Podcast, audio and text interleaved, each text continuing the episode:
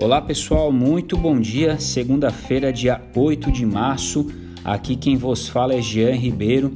Hoje substituindo o nosso comandante aqui do podcast, o Júnior Saquete.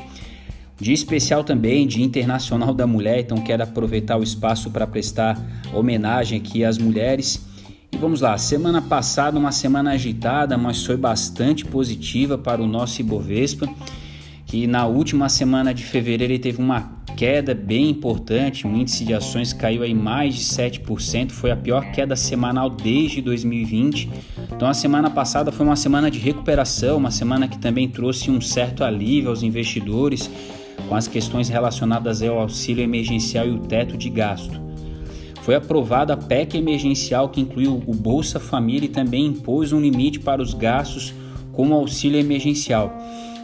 Com isso, o nosso Ibovespa fechou com uma alta acumulada na semana de 4,7% e voltou para a casa dos 115 mil pontos.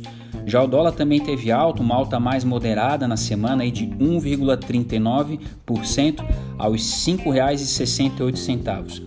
A semana lá fora começa carregada com volatilidade, a mesma volatilidade vista na semana anterior. Os índices futuros americanos começam de em queda aí. Os títulos de 10 anos do Tesouro norte-americano voltaram a subir nessa madrugada.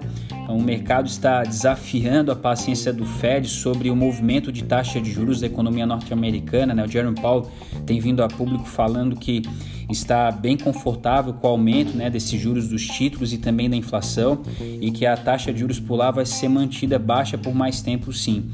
Essa queda no mercado de ações se dá pelo receio de que os investidores possam sair da renda variável, né, do mercado de ações e migrem para o mercado de renda fixa, né, os títulos, comprando os títulos do Tesouro.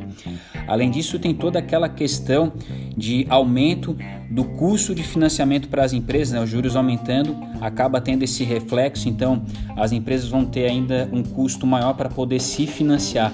E o setor que acaba sendo mais prejudicado com, com esse movimento é o setor de tecnologia. No sábado também foi aprovado no Senado americano o pacote de estímulos de 1,9 trilhões de dólares. Na Europa, o dia começa com as bolsas subindo, né, com destaque para o setor bancário, e nessa madrugada as bolsas asiáticas fecharam na sua maioria em campo negativo. É isso, eu desejo a todos uma semana com excelentes negócios. Até logo!